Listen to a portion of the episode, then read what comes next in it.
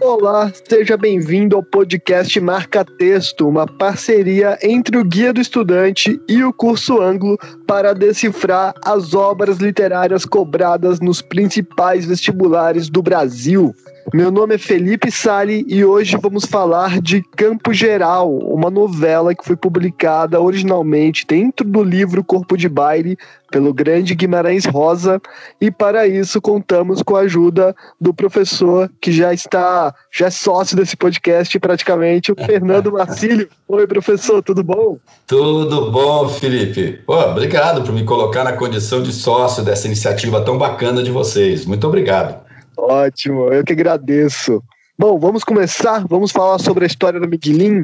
Primeiro, um resumo sobre o que fala, qual é o enredo de Campo Geral. Beleza, Felipe. Para começar, só eu queria alertar os alunos do seguinte: você falou é que é, é, essa novela do Guimarães Rosa pode ser encontrada, no, quer dizer, ela originalmente foi publicada num livro chamado Corpo de Baile. E é isso mesmo. O Guimarães Rosa tinha publicado em 1946 um livro que surpreendeu muita gente, que foi Sagarana, e ficou 10 anos sem publicar coisa nenhuma. E quando ele publicou, 10 anos depois, em 1956, ele veio com duas bombas atômicas de talento e qualidade. Um romance chamado Grande Sertão Veredas e, uma, e, um, e algumas novelas que ele reuniu em, em dois volumes, chamada Corpo de Baile. Uh, só que hoje em dia, Felipe, se alguém for procurar corpo de baile, é até capaz de encontrar. Mas talvez encontre com mais facilidade uh, um livro chamado Manuelzão e Miguelim. A partir de um certo momento, o próprio Guimarães Rosa tomou a iniciativa de dividir as novelas de corpo de baile em três livros distintos.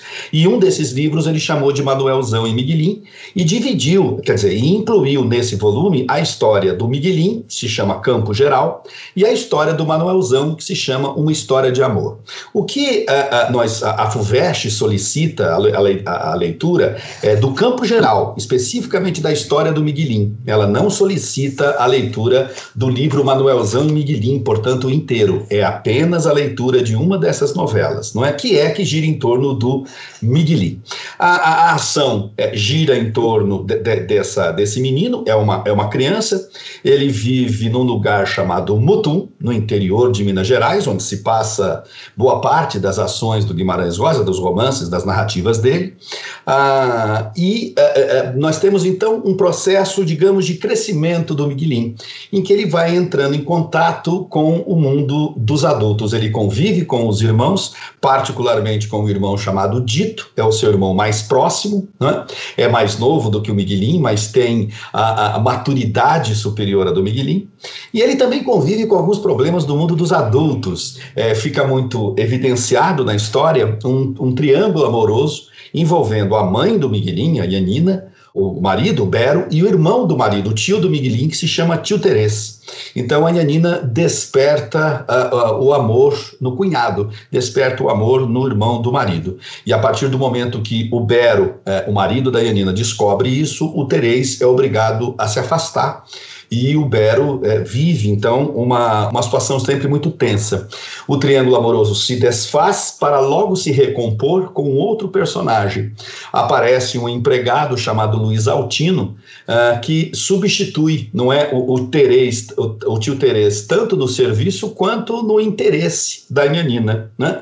Ah, no final é, da, da, narrativa, o Bero, o marido, é, é, mata o Luiz Altino e se suicida. Não é? Evidentemente, essa morte, não é? ele mata o Luiz Altino, evidentemente, porque ele descobre o triângulo amoroso, o novo triângulo amoroso em que a mulher se envolve. Então, é uma história é, é, é dramática, mas vista da perspectiva de uma criança, ela tem uma, uma riqueza de compreensão que só mesmo um escritor como Guimarães Rosa, ou poucos escritores, conseguiriam fazer, dar essa qualidade. As personagens que aparecem ao longo da, da, da história, e das quais provavelmente vamos falar aqui nesse nosso bate-papo, são todas de, de, de, de, dotadas de grande interesse para a história. Mas o protagonista, a, a, a figura mais envolvente e mais impressionante é mesmo o Miguelinho. Ótimo. É, uma, uma complementação do que o senhor disse, você comentou que o Campo Geral é encontrado em Manuelzão e Miguelin, que realmente é o livro mais fácil de encontrar, mas também agora tem uma edição da editora Global que se chama Campo Geral, que dá para comprar o Kindle, no Kindle também o e-book. Essas opções que, o, que você tem para procurar por aí. Vamos falar um pouco, para começar a contextualizar tudo, falar um pouco sobre o Guimarães Rosa, porque ele é um cara incrível, e você comentou agora que ele publicou Sagarana, foi super elogiado, foi um sucesso, ele ficou um tempão sem publicar nada, e aí depois volta com estes livros, é, e com um primor, né, um cuidado com as palavras, um cuidado com a construção do texto. Quem, quem foi Guimarães Rosa? Guimarães Rosa foi, é, é, é, na opinião de muita gente, o maior escritor brasileiro do século XX. Ele competiria, então, com Machado de Assis, que foi um escritor, vamos lembrar, do século XIX. Uh, ah, eu acho que, junto com o Guimarães Rosa, nós temos outros grandes escritores no século XX, Graciliano Ramos, Clarice Lispector, mas o Guimarães Rosa, ele assumiu, de fato, uma dimensão monumental.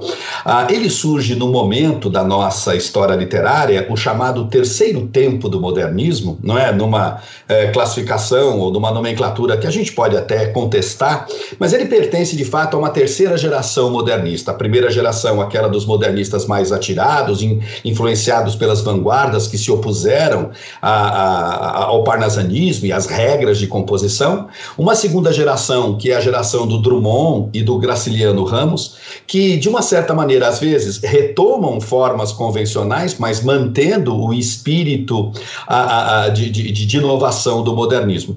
E aí nós temos uma terceira geração, que é a do Guimarães Rosa, que é a do João Cabral de Melo Neto, que é a da Clarice Lispector, que são escritores que parecem querer resgatar aquele experimentalismo dos primeiros tempos do modernismo dos anos 20. É, você sabe que o Mário de Andrade é, é, foi o grande escritor do primeiro tempo do modernismo, ele faleceu em 1945, ah, e eu não sei se ele chegou a ter contato mais forte com a obra do Rosa, cujo primeiro livro, né, Sagarana, foi publicado em 46. Mas é, se, se, chegou a ter, certamente o, o, o Mário deve ter ficado bastante impressionado, porque de uma certa forma o Guimarães Rosa realiza um, uma parte do projeto modernista do Mário de Andrade, que era retomar as nossas tradições culturais, a nossa cultura popular, mas dando a essa cultura popular uma dimensão é, universal não é? E é isso que o Guimarães Rosa consegue fazer. Nas obras do Guimarães, e, e, daí vem a monumentalidade dele. Nas obras do Guimarães Rosa, você tem contato com uma realidade bem própria de Minas Gerais, mas ele fala de dramas, de situações, de vivências que vão além de Minas Gerais, que são é, vivências humanas. Então, é, é, é essa, essa dimensão universal que ele consegue dar ao regional, e que, na minha opinião, nós também já começamos a ter com o Graciliano Ramos, no segundo tempo do modernismo, é, é que, é, é que dá, é, confere uma dimensão de monumentalidade à obra dele. De fato, o Guimarães Rosa é, é, as obras que ele produz impressionam bastante por essa por essa extensão, por essa expansão. Quando você lê uma história como Campo Geral, e isso acontece com outras histórias do Rosa, você pode lê-la, Felipe, de uma perspectiva uh, mística. Se você for um católico praticante, você vai encontrar respaldo em Campo Geral. Se você for dado a filosofias, você vai encontrar respaldo aqui, entendeu? Então, isso é uma. É, é, essa dimensão, essa pluralidade de perspectivas que o Rosa consegue dar à sua literatura é realmente muito impressionante.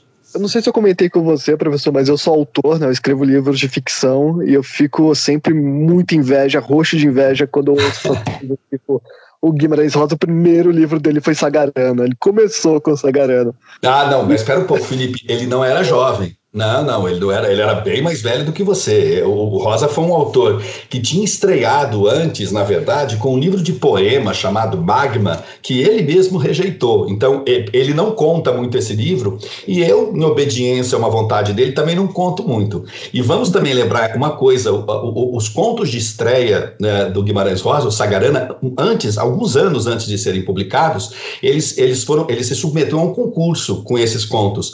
E, e ele não ganhou o concurso concurso. Os contos foram criticados por gente como Graciliano Ramos, né, que era do corpo de jurados, né? Então, e ele então reformulou os contos. Então, o Rosa que nós encontramos em 1946, publicando o seu primeiro livro, já é um escritor maduro, não é?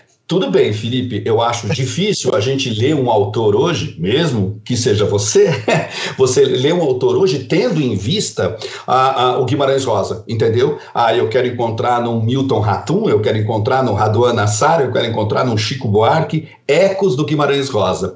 Eu acho isso muito difícil, acho que não é, é, é essa não é uma leitura, uma perspectiva muito boa para crítica e para avaliação literária, porque nós estamos falando de um gênio. Guimarães Rosa é, não era um escritor banal, né? Estava longe disso. Então, olha, não se sinta diminuído pela presença dele, não. Ele era maduro, era extraordinário escritor, mas é, tem muita gente boa que veio depois dele e o Felipe pode ser um deles, por que não?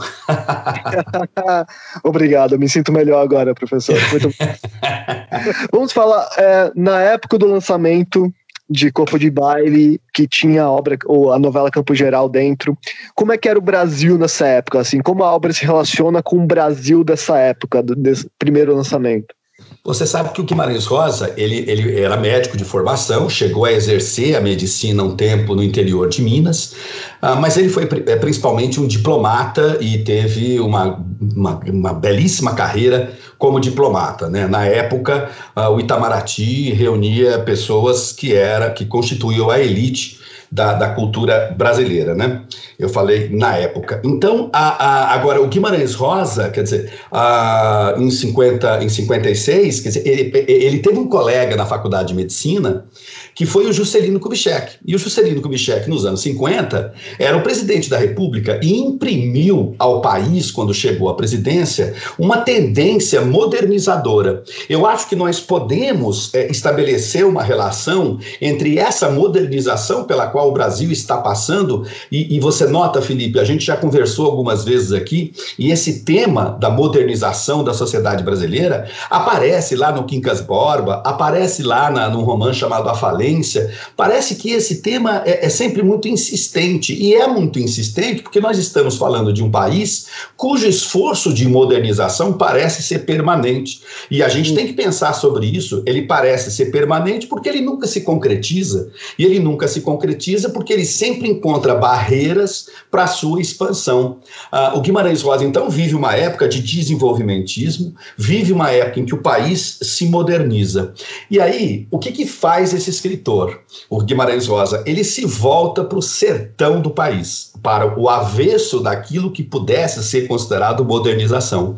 Ele se volta para o resgate da cultura popular, da cultura mais tradicional, para os valores ancestrais da cultura brasileira. É? é como se ele se internasse, não é? se internasse no sertão para de lá buscar a raiz, a matriz, a semente desse país que quer se modernizar. Parece que o Rosa está mandando esse recado para o, o, o, seu, o seu antigo colega de faculdade de medicina, para o Juscelino Kubitschek naquele momento. Vamos modernizar o país, mas vamos trazer conosco tudo aquilo que é a tradição. Modernização não significa superação ou esquecimento daquilo que compõe as matrizes da cultura popular. Isso mesmo, isso mesmo. Eles estudaram juntos, é isso mesmo? Eles Sim, tipo eles foram colegas na, na faculdade, faculdade de medicina. Eles tinham uma certa, uma certa ligação. Né? É, nós podemos fazer uma relação entre a obra do Guimarães Rosa nessa época e a cultura brasileira com bossa nova, cinema novo, esse tipo de coisa? Podemos sim, porque é tudo o mesmo esforço. É, é, é, o que marcou iniciativas como essas foram, é, de um lado, a, a, o esforço para modernizar o Brasil, para colocar o Brasil na mesma dimensão, no mesmo nível cultural em que estavam outras nações do mundo mais avançadas, e, uh, e por outro lado, sem esquecer a, as raízes brasileiras. Isso está na Bossa Nova, que traz o samba, isso está no Cinema Novo, de um Glauber Rocha, que vai buscar também no sertão nordestino nordestino parte da sua temática. Uh, isso está na, na, na, mesmo na música popular brasileira, que começa a ser feita nos anos 50, 60, 70, essa intenção de modernizar sem, sem esquecer as tradições. E o Rosa é isso. Ele é, é, é moderníssimo, porque ele está é, muito dentro do seu próprio tempo, na medida em que ele tenta criar uma linguagem experimental, ele cria uma linguagem inovadora, mas ao mesmo tempo ele é um, um escritor que está sempre muito de olho na cultura popular e nas tradições brasileiras. Vamos agora entrar um pouco mais dentro da obra mesmo, assim, falar um pouco mais sobre ela especificamente. E eu lembro que eu fiquei fascinado quando eu e o professor estávamos conversando outro dia, preparando a pauta do, do episódio, do podcast, e aí você me falou do Mutum, o nome Mutum, e seus muitos significados e muito, é, como ele trabalha eh, dentro da obra. Vamos falar um pouco sobre isso? É, isso é, isso é muito impressionante, né? É, o, a, o, Mutum, que é, é, é, que é um lugar de verdade, não é um lugar que existe no interior de Minas, uh, ou existia na época do Rosa, ao menos. O Mutum, a palavra Mutum, a gente deve sempre se concentrar muito né, nessas. Quando se trata de Guimarães Rosa, a gente deve se concentrar muito nas palavras, no som das palavras, é, é, na, na, no formato das palavras. Se a gente pega a palavra Mutum, a palavra Mutum é um palíndromo ou seja, ela pode ser lida de qualquer, em qualquer direção e que ela é a mesma coisa, né? É, é mutum.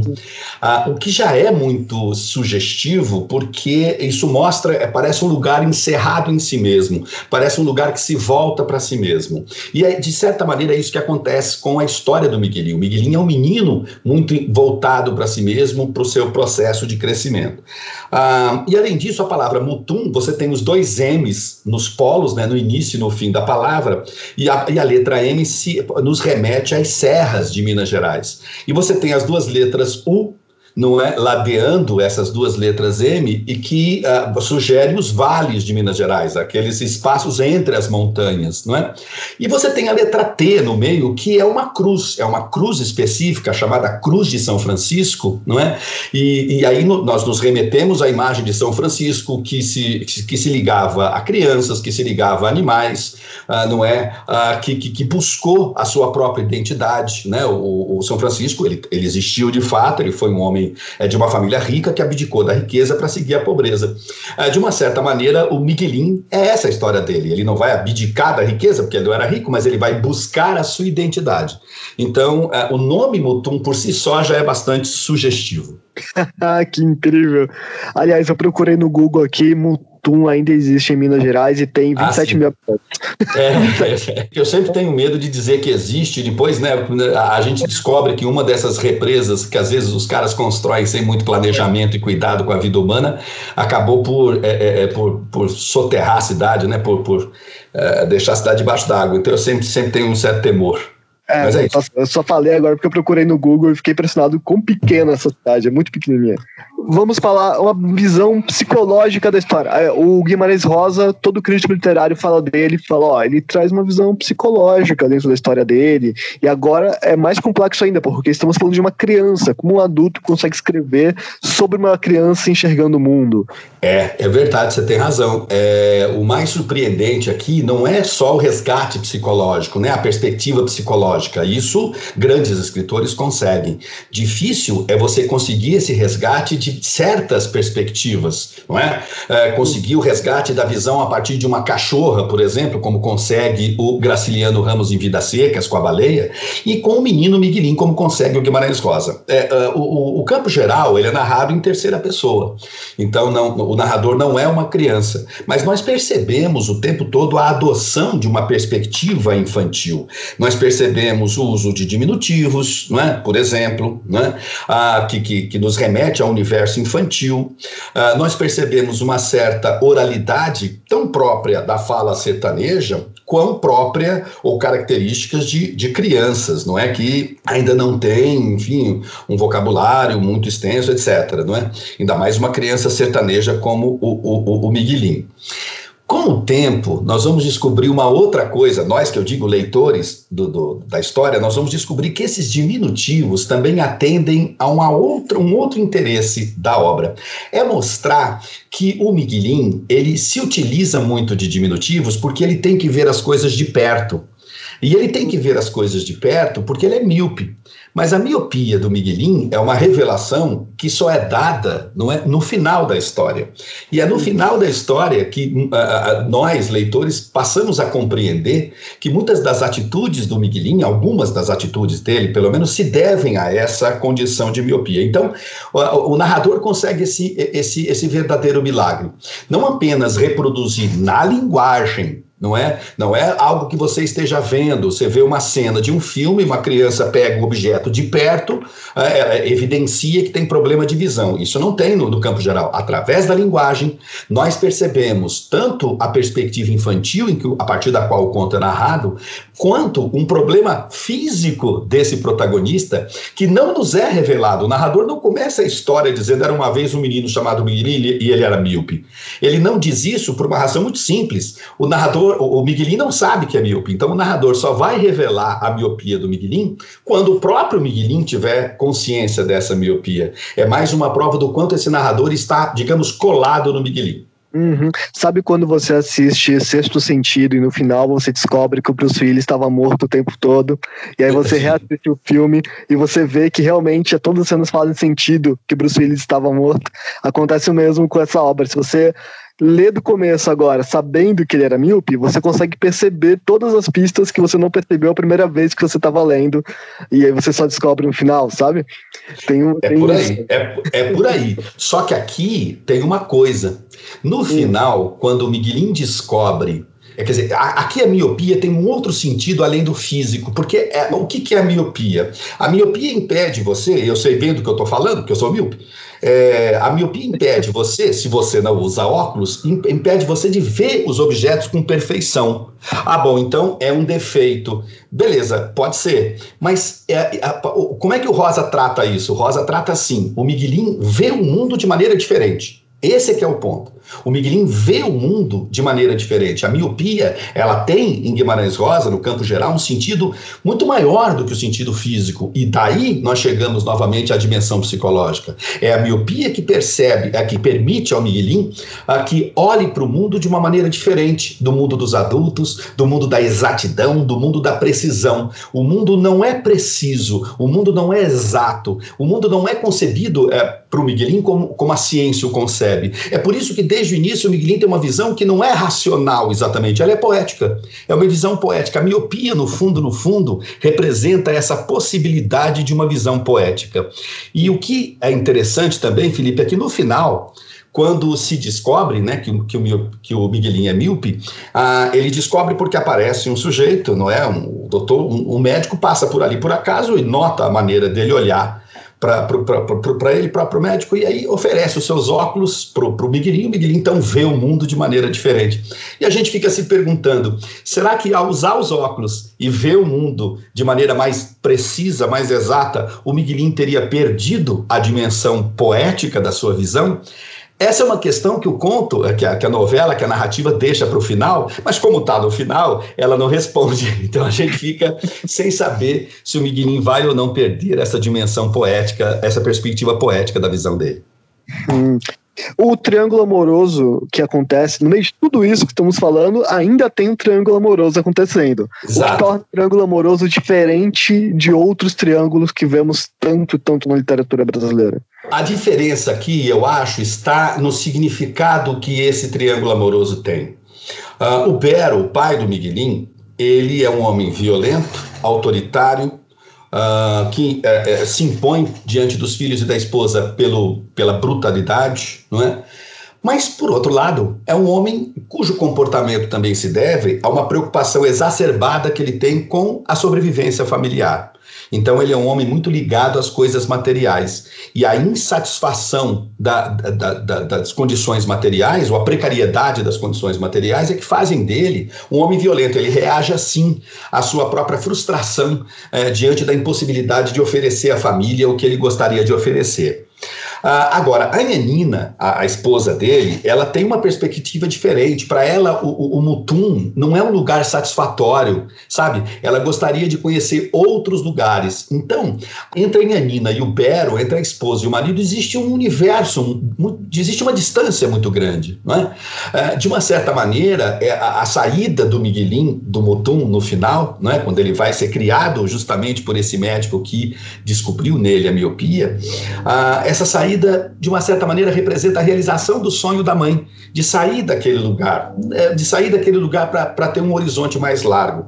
Então, a relação entre esposa, entre, a, entre o homem e a mulher aqui, é marcado por essa diferença entre uma visão limitada do mundo e uma visão que deseja uma amplitude maior desse mesmo mundo. E os outros personagens que nós não falamos ainda, quais são aqueles que nós precisamos falar aqui? Bom, é, é, é, Felipe, é, nós, nós temos muitos, muitas personagens aqui no campo geral. A gente pode fazer um apanhado rápido de todas elas, dividindo-as em grupos. Acho que o aluno, o candidato, quando for é, ler, também pode ter essa perspectiva. Nós temos, de um lado, toda a família do Miguelim, não é? Os familiares do Miguelim ah, aparecem bastante no livro, não é?